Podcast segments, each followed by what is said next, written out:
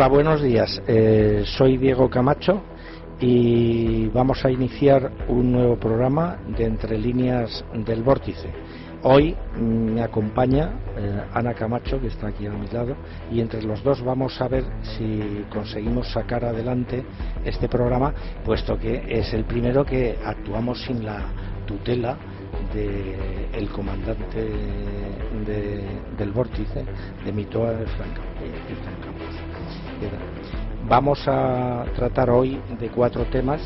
Eh, en el primero vamos a hablar del paso del rey por eh, Naciones Unidas. El segundo tema que vamos a tratar es la decapitación de, un cooperante francés por eh, los terroristas islámicos de Argelia. Y el tercero nos vamos a meter sobre las maniobras del PP y del gobierno para recuperar el voto eh, conservador después de el maremoto sufrido por eh, la retirada de la ley del aborto y la dimisión cese del ministro de Justicia. Y por último hablaremos del señor Pizarro y de su uh, petición de repensar el estado de bienestar. Bueno, pues sin más, vamos a pasar al primero de los temas. Vamos a hablar, el primer tema internacional, del papel del el rey en Naciones Unidas y en su eh, contacto eh, con Obama. Eh, Ana, ¿qué te ha parecido este periplo del rey por Nueva York? Hola, buenos días a todos. encantada de estar aquí con Diego y vamos a ver cómo volamos sin mi toa. ¿Eh? Pero a mí me parece una gran idea lo de, que te haya sacado la, noticia del, rey en Nueva York, porque, claro, llama la atención qué hace el rey en Nueva York en Naciones Unidas. ¿eh? Y yo, la verdad es que no he podido mm, así tener algunas, algunos flashbacks ¿eh? de algunos, algunos recuerdos del pasado que, vuelven a, aflorar. Y es que no es que como su padre cuando empezaba el reinado claro cuando buscaba apoyos cuando buscaba apoyos y, en fin, incluso yo expresé un deseo al decir, vamos a ver qué hace este en Naciones, en Naciones Unidas. A lo mejor hace algo útil, ¿eh? que podría haber sido, pues, enderezar los entuertos del comienzo del reinado de su padre, que ya sabes mm, por dónde fueron, a la desgracia del Sáhara Occidental. Un tema, por cierto, muy querido en Naciones Unidas, muy de Naciones Unidas. Pues oye, ni mu del tema, ¿eh? Ni mu, no, porque parece que el rey Felipe VI eh, continúa por la estela de su padre. La estela de su padre ha sido durante eh, casi 40 años eh, servir los intereses del, de la Casa Blanca, del gobierno de los Estados Unidos. Y bueno, como tú apuntabas al principio, precisamente es el presidente de los Estados Unidos de la época, eh, inducido, claro, por, por Kissinger y por Vernon Walters, eh, junto con el presidente francés, los que eh, le prometen el apoyo incondicional para su vida al trono y, su consolidación política a cambio de colaborar activamente en la entrega del Sáhara eh, español a, eh, a Marruecos. ¿eh? Bueno, yo diría que incluso más Giscard d'Estaing, el presidente francés de la, de la época, que no Bernard Walters o Kissinger, porque el que más quería ya en ese momento la entrega del Sahara a Marruecos porque Marruecos es francófono y querían que fuese francófono el Sáhara, fueron los franceses. Eso es cierto, Ana. Lo que pasa es que, ¿Eh? en, definitiva, siendo eso cierto, como se hacía antes cuando publicabas un libro, el Nilostat, es decir, eh, el sello de, acuerdo, al final viene en la Casa Blanca. Es decir, que, que Francia puede representar un protagonismo regional, eh, pero siempre y cuando los Estados Unidos eh, estén de acuerdo. Sí, pero yo estoy de acuerdo contigo. Pero ¿sabes qué pasa? Que hay ciertas historias o, historias de, en sentido de acontecimientos históricos de la época contemporánea que se repiten y se repiten como un mantra. Y ha sido el tema de que, no, es que fue Estados Unidos, es que fue Kissinger, no, fue eh, Giscard d'Estaing, que por cierto tenía unas eh, curiosas y muy estrechas relaciones con el Opus Dei. ¿eh? De la, en ese, o sea, no nos y con olvidemos. Bocasa, y con Bocasa. Y, bueno, y con Bocasa y Bocazas varios. Pero eso, en el mantra de cómo fue lo del Sáhara, que hubo una campaña de desinformación muy grande, curiosamente se omitió. Y lo digo por unas noticias que luego vamos a comentar. El caso es que el rey eh, eh, Juan Carlos comenzó su andadura traicionando al pueblo saharaui, eh, entregándolo a sus tradicionales enemigos para contentar a todo Kiski y que le confirmasen en el trono, ¿Eh? Y dice, bueno, en aquella época España era débil. Pues bueno, pues ahora que su hijo, que, Felipe es esto, que vaya a la ONU y enderece el asunto de una puñetera vez. Pero son 38 años. pues no, ni mu. Pero es más, en esos 38 años no hizo nunca ningún, ningún intento, porque es lo que yo te he dicho, el rey Juan Carlos I. Y ahora Felipe VI, que sigue esa estela eh, de trabajar para los intereses norteamericanos en el mundo y evidentemente en el Magreb eh, ese, ese, ese interés estratégico está tutelado o pastoreado, mejor es la palabra, por Francia, eh, pues es lo que nos plantea un tema que ya pusimos eh, en el primer programa mm, eh, cuando Felipe VI subió al trono en evidencia. Y es lo que parece querer la élite española la élite política española de que el rey se ocupe de la política exterior española. Y eso realmente es una burla al ciudadano es una burla a la Constitución y desde luego es inadmisible. Es decir, eh, lo que pasa que hay en Moncloa un presidente del gobierno eh, que según sale todos los días en la prensa está tumbado en una hamaca. Eh, lo que debe querer decir el humorista es que trabaja poco. yo no lo sé porque no he estado nunca en la Moncloa, pero la evidencia es que los temas de, de relaciones exteriores parece que se están deslizando hacia el Palacio de la Zarzuela. Y si a eso unimos toda la campaña que ha habido durante el verano de tratar a, los nuevos reyes como soberanos de España, pues ya tenemos el buque completo. soberano, repito, solo es el pueblo español, según la Constitución. Y si el rey permite que le tilden de soberano la prensa mm, afín o la prensa cortesana, lo único que está haciendo es usurpando, usurpando un título que no le corresponde. Y eso a la corona no le hace eh, ningún favor. ¿Y qué te ha parecido el discurso, Diego?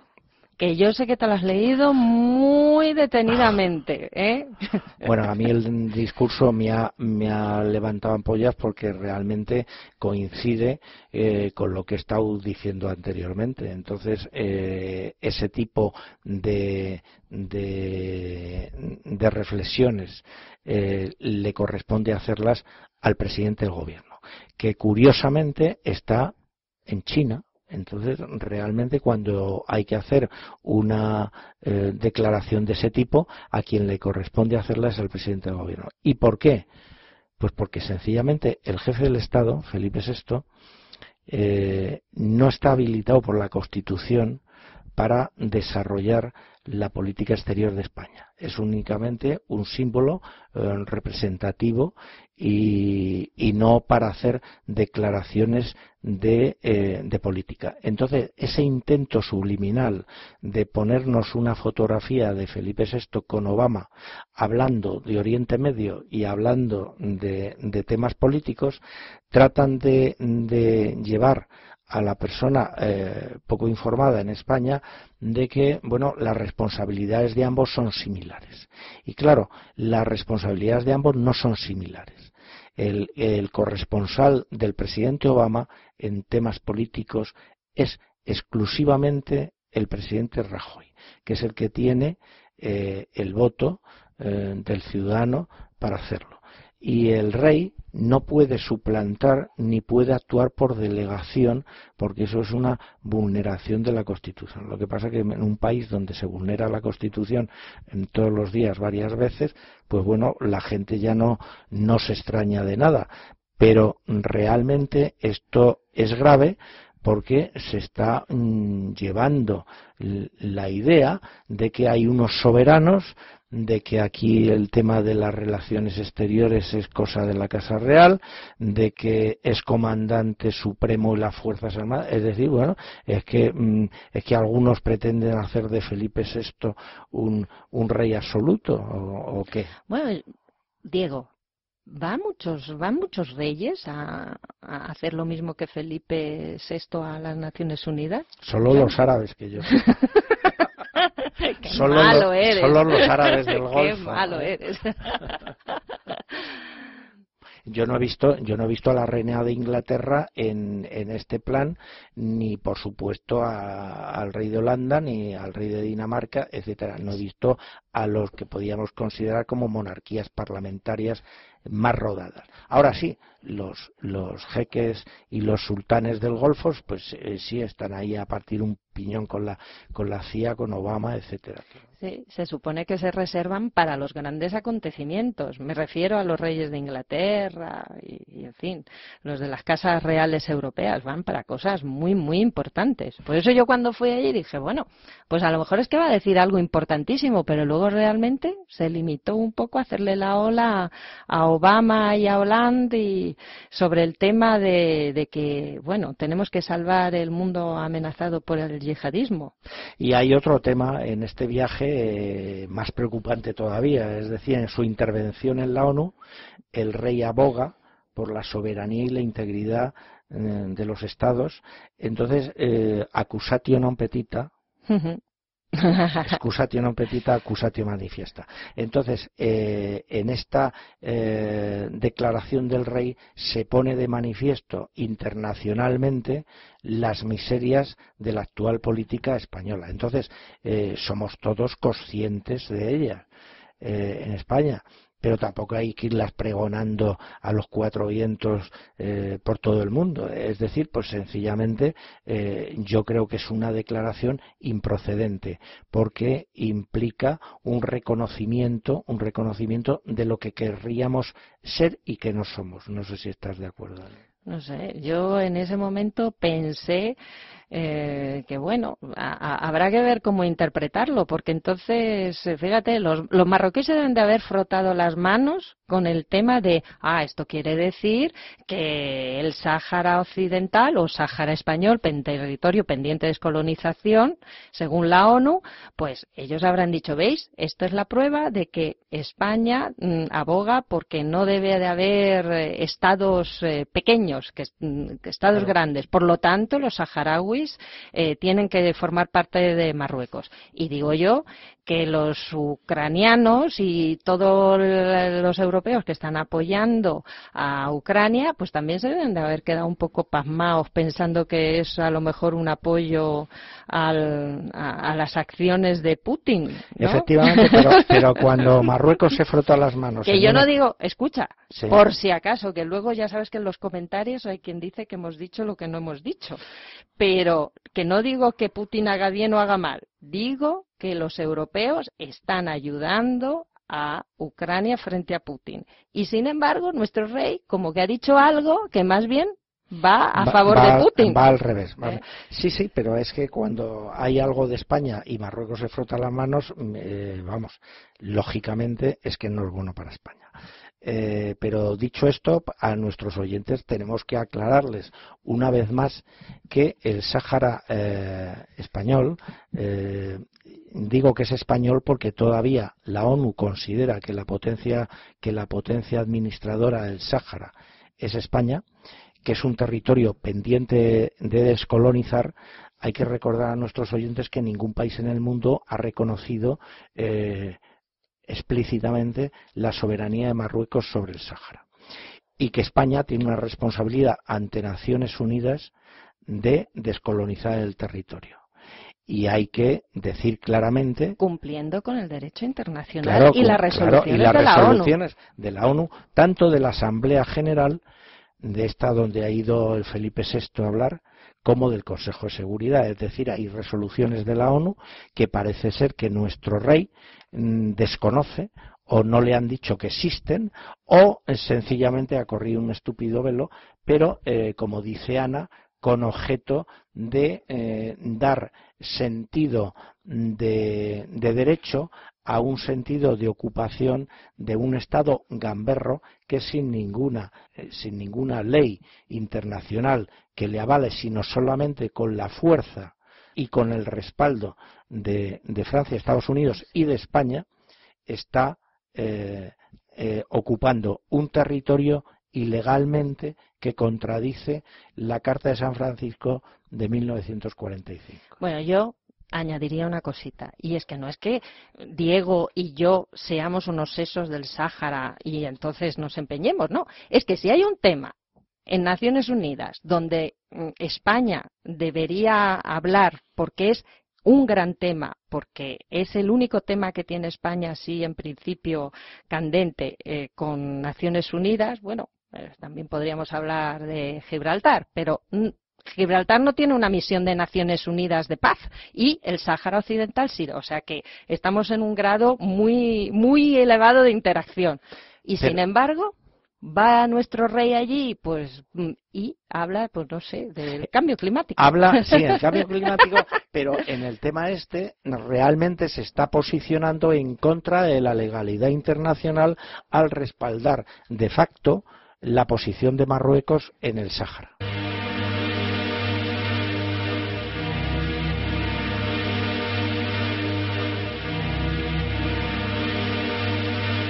Bueno, pues seguimos con nuestro segundo tema del sumario y que nos ha dejado a, a la mayor parte de, la gente o a toda, a toda la gente civilizada y, de buenos sentimientos llenos de espanto, que ha sido como el, grupo terrorista islámico de Argelia ha decapitado a un rehén francés turista que era además la primera vez que iba a hacer senderismo por, por Argelia y, y, cómo ha sido decapitado eh, utilizando estos salvajes eh, encima para hacerse propaganda un vídeo similar al que se utilizó cuando eh, decapitaron a los periodistas norteamericanos.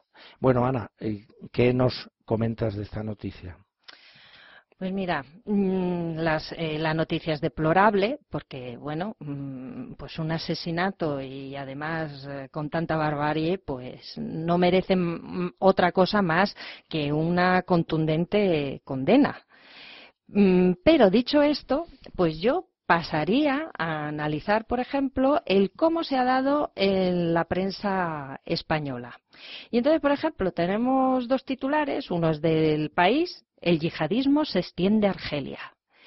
Y otro, por ejemplo, en, el en otro espectro ideológico muy distinto, que es la razón, la barbarie yihadista se extiende a Argelia. Ejecutan a rehén galo. Y entonces hablan del terror y la barbarie del Estado Islámico, eh, porque se supone que los autores de, este asesinato es una facción del Estado, del Estado Islámico, y a mí lo que me llama la atención es que en todas estas referencias se pone mucho el acento de que el yihadismo ha vuelto a Argelia, como recordando que se está volviendo a repetir esa terrible eh, situación de los años 90 en Argelia, con los yihadistas eh, y una, una situación de guerra civil. Y, y como que, bueno, pues que, o sea, se da por hecho que es que ese fenómeno que hay en Irak se ha extendido por arte de, magia a Argelia. Y lo que nadie explica es que no había ningún grupo yihadista en Argelia, que llevamos años sin oír de ninguno, y tampoco dicen, por ejemplo, que qué casualidad ¿eh? que todo esto ocurre en un momento en que yo le había explicado hace una semana en arenasmovedizas.com, mi, mi blog, en que Francia estaba presionando, Hollande estaba presionando, pero mucho, mucho, mucho, mucho al presidente argelino Bouteflika para que le apoyase a la intervención que los franceses quieren hacer en Libia con el pretexto, justificado o no, ahí no me meto, de que eh, Libia es un caos, que el yihadismo se está extendiendo desde allí ¿Y tú crees que y que nos acecha a todos? ¿Y tú crees que esto tiene que ver eh, en algo con la pérdida de popularidad de, de y con la subida con la subida de intención de voto de Marie Le Pen y con la entrada en escena otra vez de Sarkozy? Hombre, mmm, podría ser. Lo, lo, que sí es verdad, lo que sí es verdad es que en cuanto los líderes franceses en Francia empiezan a poner puntos, les da por hacer grandes operativos en África. ¿Eh? lo que llaman su precarré, como tú bien sabes, ¿eh? su, en su patio trasero, porque ellos dan por hecho que ellos, eh, Francia y, África, bueno, o sea, como que África es la continuación natural del hexágono, dicen ellos, como si España con Gibraltar ¿eh? y la península ahí tocándose con África no existiese. Entonces ellos siempre han reclamado que, que bueno, como que es zona suya. Y entonces, siempre hay un electorado francés muy sensible a lo de la grandeur y la grandeur a base de un dominio neocolonial en, África.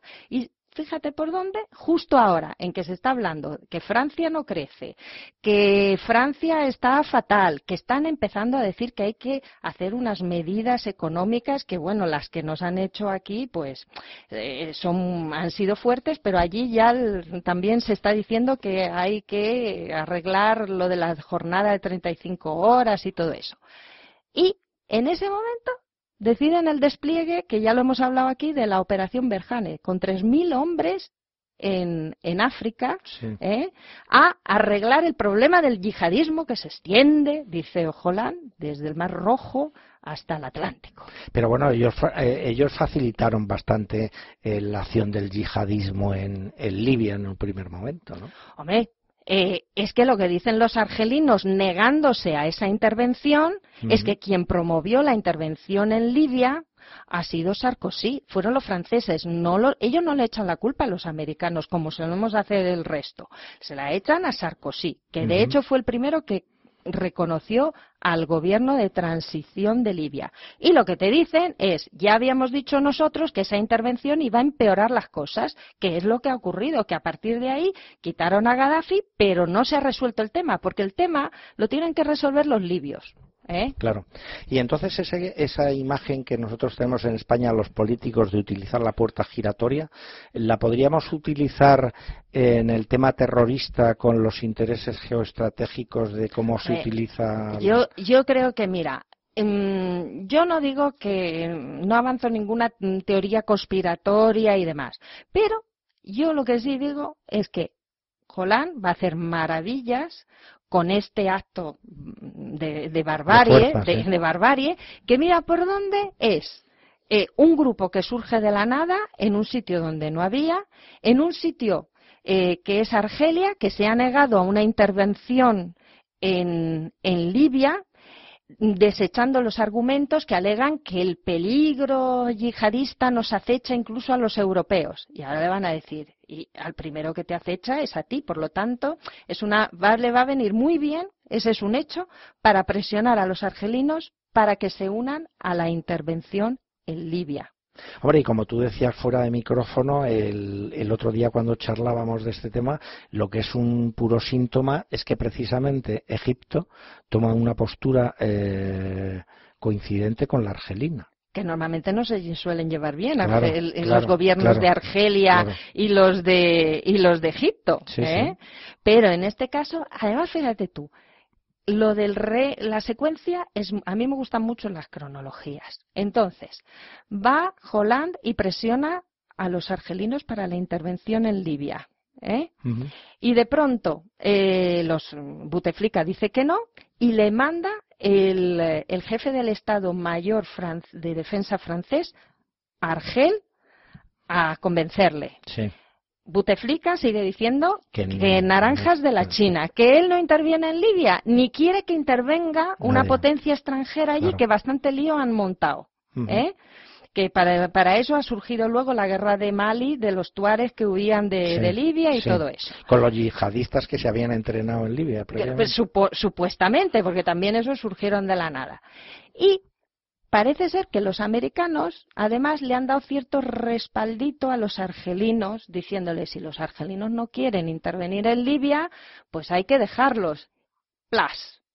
¿Eh? Secuestro de un rehén francés en Argelia. Que justifique. ¿Eh? Y qué casualidad que es una facción del Estado Islámico, que allí nadie mm, había visto hasta ahora. Sí, sí, sí. ¿Eh? Y además es un sitio, ya sabes tú, un poco curioso para eso de los grupos bueno, terroristas. este es un argumento en política internacional que fue utilizado durante muchísimo tiempo como, como argumento de fuerza en las eh, intervenciones que eh, los Estados Unidos o que la, eh, en América hispana o los países coloniales mm, hacían en determinados territorios, que era cuando la vida o los intereses de un súbdito americano se ven en peligro, o, o, de un súbdito alemán o de un súbdito francés, pues entonces el, el Estado correspondiente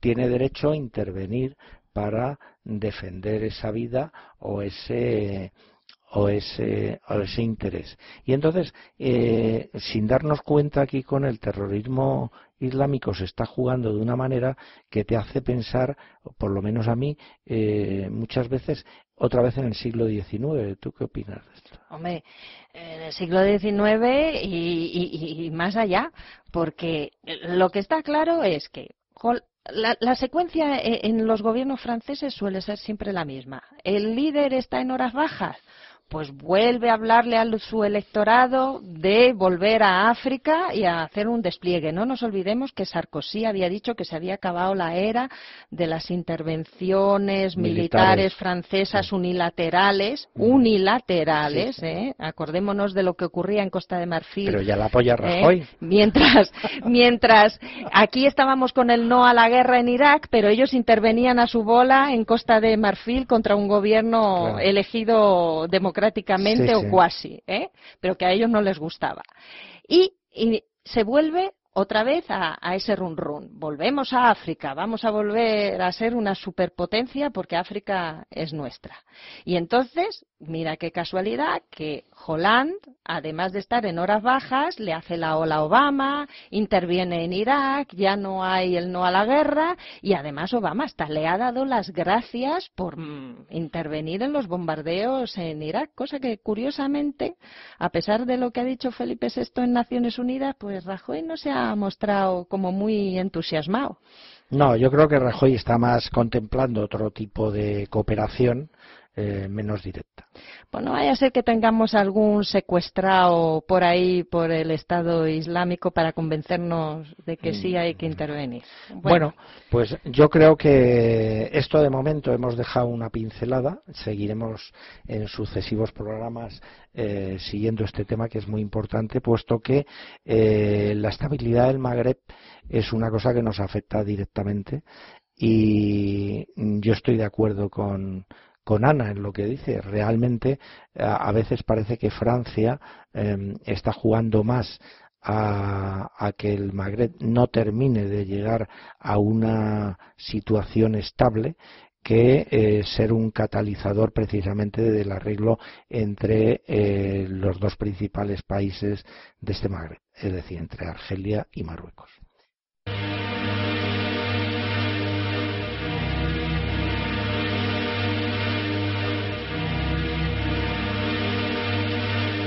Bueno, y ahora seguimos también en África, lo que pasa que un poquito más abajo, y, vamos a hablar unos minutos de, del ébola,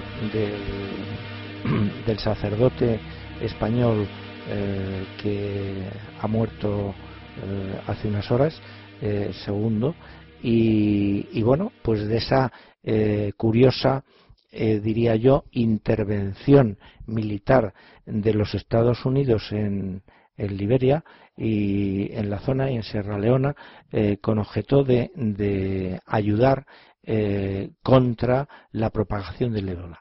¿Qué te parece esta intervención, Ana, de, de los militares norteamericanos también en, en el África subsahariana para detener al ébola. ¿Tú te crees que el, traje mimetizado detiene al ébola?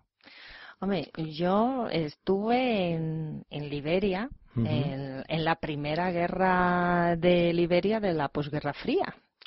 Eh, que fue allá por principios de, de los 90 que fue cuando, pues bueno, hubo un golpe de Estado y luego se complicó la cosa con la vecina Sierra Leona. Y bueno, mm, lo que sí está claro es que Liberia es como la, para los americanos, la única ex colonia, ex colonia africana, que nunca ha sido colonia de facto. No, pero de hecho pero de hecho sí porque se pues se hizo pues como una especie de, de gesto pues con el pretexto de que los eh, descendientes de los esclavos que habían salido de África iban a ser liberados otra vez a su lugar de origen. Y luego lo que pasa es que se estaba aprovechando aquello para que fuesen mano de obra en la empresa lo que pasa cauchutera eh, fundamental el, caucho tiene la culpa Claro, claro. Pero bueno, el caso es que para los americanos siempre eh, Liberia es el único. Mucho más que otro país de África. Claro, claro, claro, Y también hay que decir que han hecho lo posible para que ese estado, ese estado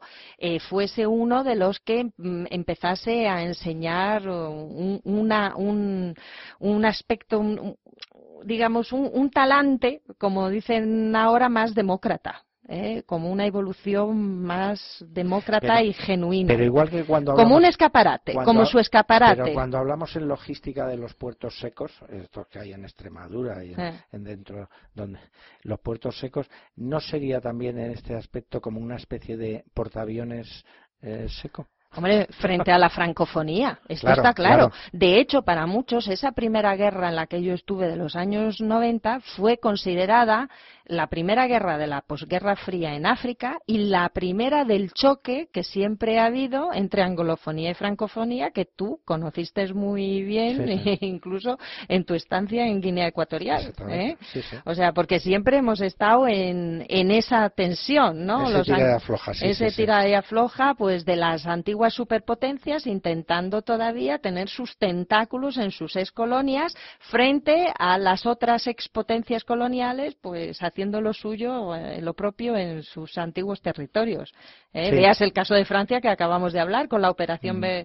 Berjane con 3.000 soldados desembarcando en África a protegernos a los europeos del peligro yihadista. Y en sus ex colonias, qué casualidad. Sí, sí, ¿Eh? sí. Oye, y sobre la extradición de este sacerdote, eh, cuando ha llegado aquí le han metido en el hospital Carlos III y no le han yo el otro día me quedé con, con los ojos a cuadros cuando eh, dicen no se le ha podido aplicar ningún suero porque se ha acabado esto. Eh, qué sentido tiene bueno mm, vamos a ver. Yo la foto del PP no, no, no, no, no. Yo, yo creo que ahí hay más, hay más cosas. Yo a mí lo que me llama la atención volviendo al tema de la intervención americana, es que desembarquen 3.000 soldados, porque lo que realmente hay detrás de la crisis del ébola es la crisis de la sanidad africana. pero eso no se arregla contra Pero de eso nadie, eh, claro, entonces dice, bueno, si hace falta desembarcar con soldados para llevar guantes, por ejemplo, y material, pues para que haya un aislamiento, porque lo que sí está claro es que aquí han traído al segundo misionero que desgraciadamente ha muerto. Y, digo desgraciadamente porque yo he estado en el hospital de, de, Monrovia de los hermanos San Juan de Dios en lo mm. peor de la guerra civil liberiana. Mm. Y había, o sea, y allá va mi admiración por ellos, por la labor que estaban haciendo antes y durante la guerra jugándose el tipo. Eran el único asidero y faro mm, para la gente que estaba eh, sufriendo los desmanos de los unos y de los otros y ahí el único sitio que podían acudir para intentar eh, salvar la vida era en, mm, el hospital de los hermanos de San Juan de Dios. reconcilian con la Iglesia Católica. Pues sí, pues sí, Pues sí, porque, bueno, eh, es gente que se la juega de verdad, ¿eh? Se la juega, además se la jugaron hasta el último momento. Entonces, se la han jugado ahora, porque uno de los problemas que ha habido con estos misioneros es que no se han querido ir enseguida. Pero quiero hacerte un inciso. Es que esta actitud de la, del misionero católico en África, eh, que no se piensen nuestros oyentes, que es en Liberia, en Sierra Leona, que es en toda África. Yo los he conocido por Camerún, por Gabón, por Guinea Ecuatorial y tal, y es esa, ese reflejo de sacrificio, de servicio a los demás que, que dice Ana, que realmente es chapeau. Sí, yo, yo los he visto eh, defendiendo un camión en, Etiopía, un camión de, ayuda humanitaria que se querían robar el gobierno de, mm. turno mientras la gente moría literalmente de hambre ¿eh? y decir, si os, lleváis este camión me tenéis que matar a mí. Y, oye, de esto que dices, bueno, un kamikaze eh, es no es nada comparado mm. con esto. ¿Mm? Sí, sí. Ahora, volvamos al tema de ébola. ¿Es realmente el ébola eh, tan, tan preocupante? Pues puede serlo. Aquí están hablando de que esto va a ser una pandemia y tal, pero yo mm, me acuerdo de que ya hemos hablado de otros peligros de pandemia como el de la, gripe aviar ¿eh? o la gripe A, y bueno, no me puedo olvidar de aquellos titulares que había, por ejemplo, en diarios como El País, a cinco columnas y en otros sobre que si se había muerto un loro en Inglaterra, ¿eh? de gripe aviar y nos lo iba a contagiar a todos, que si habían muerto cinco cisnes en un parque en Viena, ¿eh? Y lo que sí sirvió a aquello luego es a que hubiese 7.000 dosis del famoso Tamiflu que luego no se sabía qué hacer. Porque claro, estalla el pánico, estalla la ansiedad y los gobiernos tienen que hacer una maniobra de prevención y hacerla con lo que se supone es el antídoto. Claro. claro. Y porque si luego resulta que ese antídoto funciona, pues eh, no pueden decir es que aquí se nos murió alguien porque no había, pero es que realmente no hay remedio contra ciertos eh, viruses. No lo había contra la gripe aviar y todavía no lo hay contra el tema del ébola. Claro, eh, mutan, le pasa como a muchos políticos. Acabado este tema, vamos a pasar ya a los temas de nacional.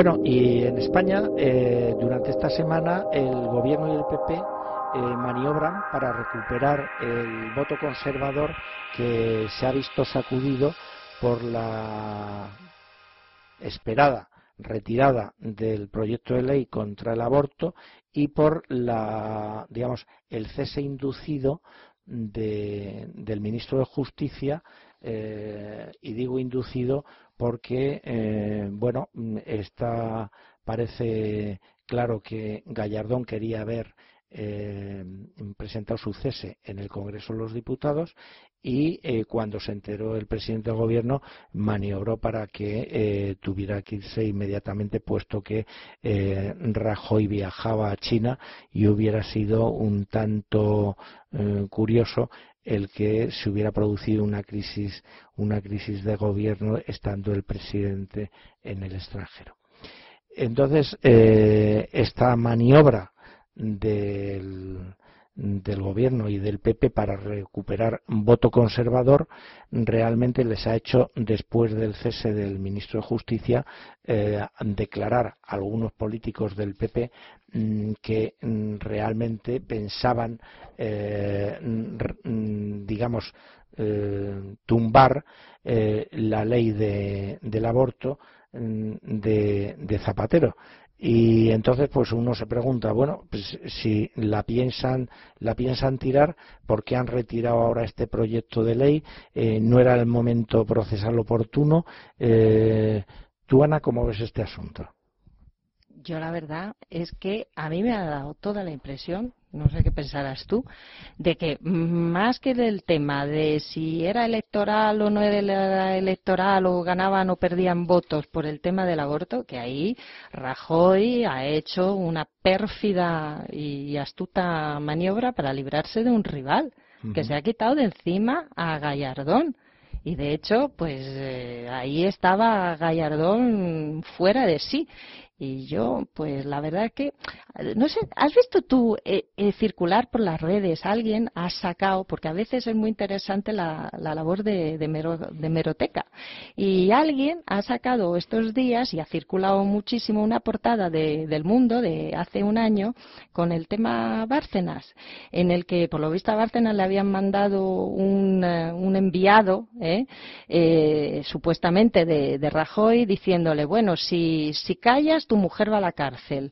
Pero si hablas, ¿eh? entonces caerá Gallardón y eh, tú te librarás de la causa porque, bueno, pues ya, ya nos desharemos de muerto el rey, pues ya, ya no habrá causa, más o menos, ¿no?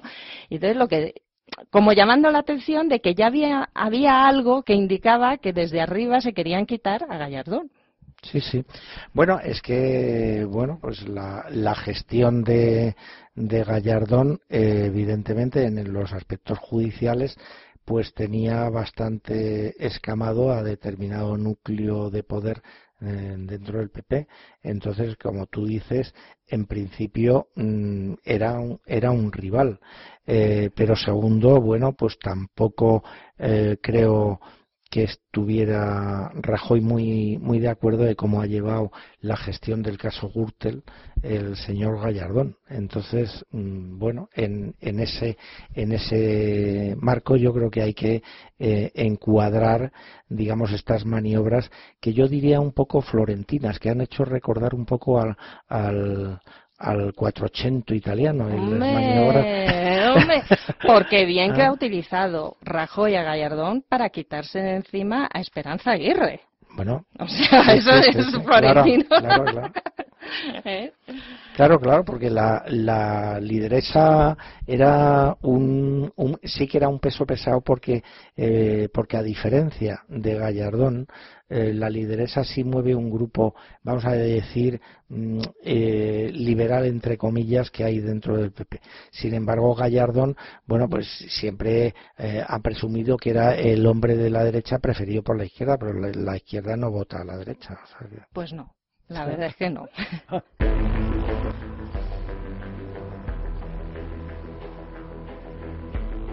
Bueno, y entramos en la última parte del programa, los últimos minutos, que vamos a seguir dedicando a la situación eh, económica nacional.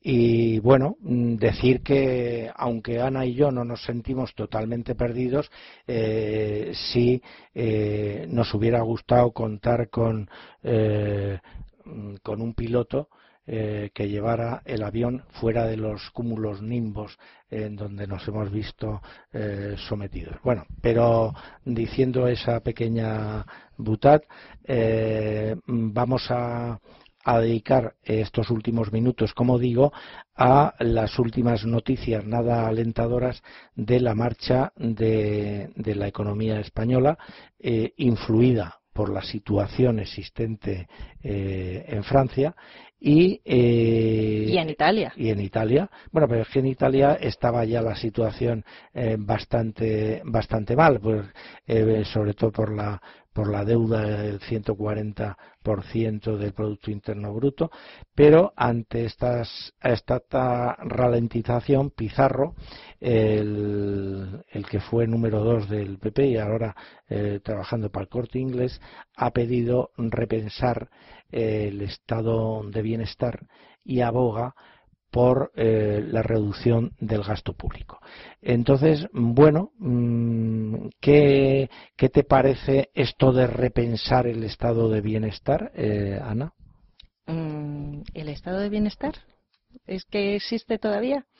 Bueno, eh, para En Francia sí, en Francia sí, pero aquí han quedado los rabos eh, del estado de bienestar. Eh, eso te iba a decir, con más de 5 millones de parados, el estado de bienestar y con la cantidad de gente desahuciada aquí de sus casas, pues es una entelequia. Pero, como decía un profesor que yo tenía en la academia, todo lo que puede ir mal, va mal. Entonces, toda situación es susceptible de empeorar.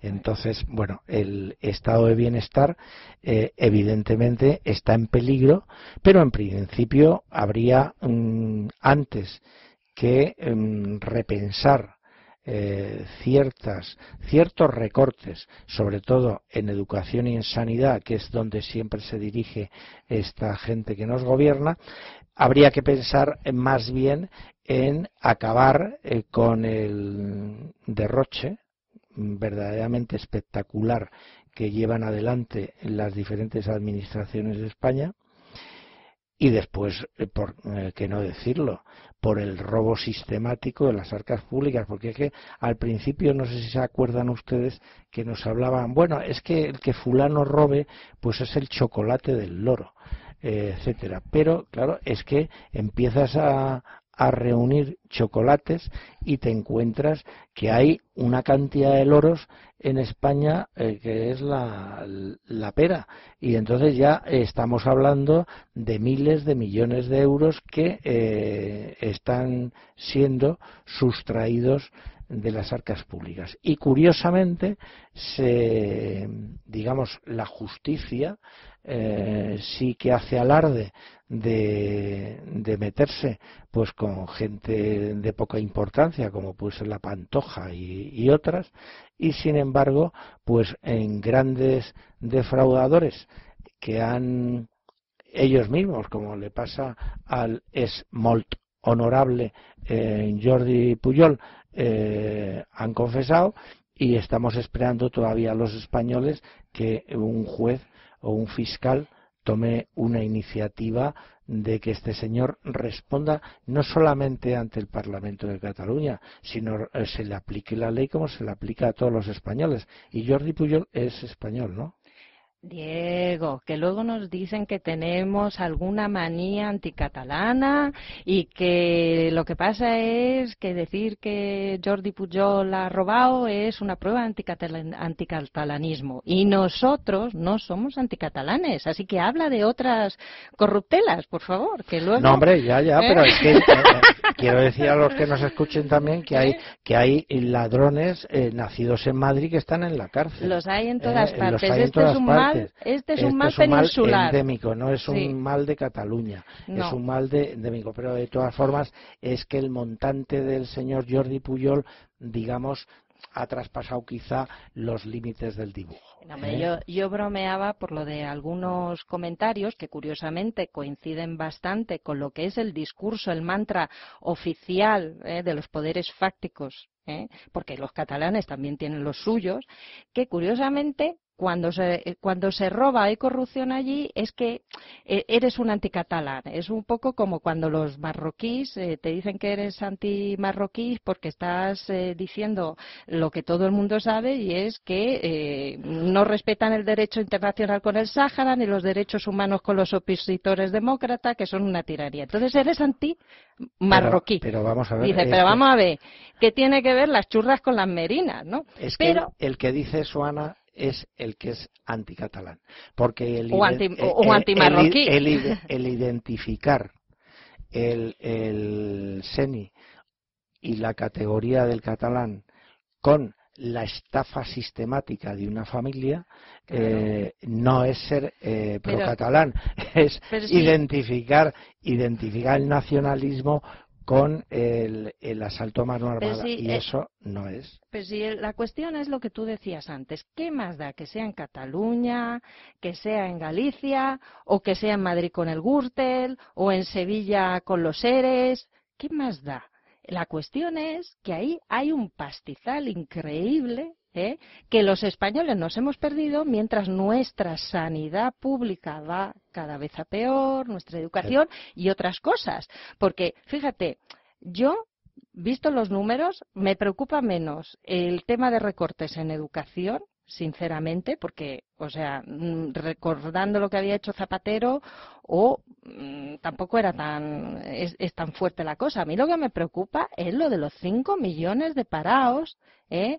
que a los que además con todo tipo de tricuñuelas se le intenta eh, eliminar de eh, las prestaciones y a los que además no se le da oportunidad de trabajo, porque aquí no hay tejido industrial de verdad, no lo hay, no tenemos empresas. Pues ahí es a donde iba yo, o sea, al repensar la pérdida del estado de bienestar es debidamente ponerle coto a eh, tamaño desafuero, porque eh, no sé si sabes, Ana, que en España no hay ninguna ley que obligue a estos sinvergüenzas a devolver el dinero. Es decir, solamente eh, haciéndoles eh, aplicándoles la ley y haciéndoles entrar en prisión, puede la Fiscalía a lo mejor negociar con ellos para que devuelvan el dinero. Pero es que tú fíjate el escándalo de Andalucía y está por ver eh, que se haya devuelto un solo euro. Eh, de vez en cuando dice no, se devolverá,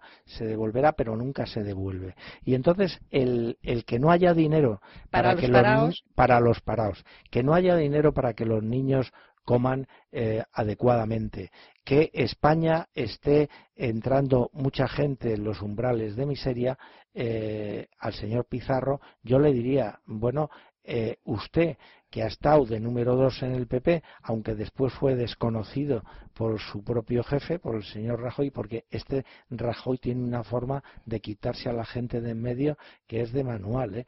eh de manual del 480, o sea, eh, es, como un príncipe florentino. Bueno, pues eh, a este señor yo le diría, oiga, haga usted campaña dentro de los círculos empresariales y financieros donde usted se mueve para que empiece a reinar, empiece a reinar la ética y la honestidad en los señores que manejan el gran capital en España. Claro, él, lo, que sí sigue el oficialismo del PP es diciendo que hay brotes verdes y que estamos empezando a recuperarnos, pero la verdad es que el consumo está paralizado, que es lo que están diciendo todos desde la Unión Europea, desde Bruselas al Banco de España. Y las exportaciones y las exporta. Y entre otras cosas porque no podemos consumir los españoles con los sueldos que ahora nos estamos encontrando cuando encontramos trabajo. Que es que eh, o sea sueldos de 300 euros 400 euros 500 euros pues tú me dirás. Pero ya esta semana ha sido la bomba, porque hasta el Banco de, Banco de España, que no es sospechoso precisamente de ser anti-Rajoy, le ha dicho, oiga señor, que aquí la cosa no funciona, que lo único que ha funcionado bien es el tema del turismo. Que por cierto, ahora se dan las cifras del turismo como cuando yo era pequeña en tiempos de Franco. El turismo, el turista número tal, ¿eh? O sea, es, es tremendo eso. O sea, dices, bueno, si el Banco de España dice que no hay brotes verdes y que solo funciona el turismo, el señor Rajoy, pues en fin, tendría que aplicarse la medicina. Hombre, y sobre todo, y sobre todo que en España, habiendo esa cantidad de parados, lo que hay, lo que se necesita es un eh, auténtico plan para eh, reactivar el, el tejido productivo del país. O sea, mm, aquí para mm, bajar el número de parados se necesita crear empleo, pero empleo productivo, no, no ponerle a un señor trabajando que no produce. Entonces hay que mm, reactivar una serie de sectores en la economía que están, eh, digamos, en bajo tono y, ponerlo eso eh, en funcionamiento. Y por otro lado, eh, lo que hay que decir es que los eh, empresarios españoles y el gobierno español, compárenlos ustedes con el gobierno francés o inglés en cómo defienden sus empresas de bandera, en cómo defienden sus sectores estratégicos y aquí en España que parece que está todo a la venta y mm, todo se puede eh, enajenar con objeto de conseguir solo liquidez para mañana. Pero esa liquidez para mañana eh, indudablemente se convertirá en más hambre para pasado mañana, porque eh, un país no puede seguir adelante a base de, la, de endeudarse de una forma continua. Mientras no se invente otra cosa, pues, bueno, pero es que quiere decir que podemos ser anti, podemos ser muy revolucionarios y lo que queramos, pero mientras no hayamos inventado otra cosa, la única vía es la que tú dices, tejido industrial y eh, con puestos de trabajo. Aquí nos han contado que quitando la seguridad que había en empleo, que formaba parte del estado de bienestar, íbamos a tener empleo y Verde las han segado. Claro, claro. Luego, algo tendrán que hacer. Hombre, y sobre todo eso ha supuesto para estos empresarios sin ningún tipo de, de, conciencia social, esto ha supuesto mm, realmente una situación de pauperización del país y unos grandes beneficios en las cuentas de estos señores, de estos señores Botín, de estos señores González, de estos señores que se les infla la boca de hablar de, de, la patria, de etcétera y tal, y cuando realmente enfocan el negocio, lo que están pensando únicamente es cómo eh, se puede evadir el dinero de España. Y bueno, mm, queridos amigos, eh, me voy a despedir de sí me, pide Ana una, cosita, y después me despido. es que he tenido un pequeño lapsus cuando hablábamos de, del ébola y entonces yo dije que había habido un problema en una de, esas eh, crisis eh, de, gripes, que de pronto salta la alarma y va a haber una pandemia mundial y vamos a morir todos por uno de los varios virus desconocidos que hay en el mundo, y dije que habían sobrado eh, 7.000 dosis. No, habían sobrado 7 millones de dosis de Tamiflu que no se sabía qué, hacer con él, que es una de las consecuencias de estas alarmas el señor Aristegui creo que en su día se, fue cargadísimo de Tamiflu porque realmente estuvo por la radio eh, aconsejando que se adquirieran dosis. Pero en fin, bueno, eh, queridos amigos, eh, con esto va a terminar el cuarto programa Entre Líneas. El que yo haya dirigido hoy el programa es una cuestión accidental. Bueno, accidental y de mucha voluntad porque no, no se crean ustedes, nos hemos puesto muy negocios, muy negocios. pero, no queríamos faltar. Pero bueno, aquí hemos estado, lo importante era sacar adelante el programa y esperamos que en lo sucesivo nuestro amigo Mito Edan Campos pues esté con ustedes y con nosotros. Un abrazo. Hasta luego.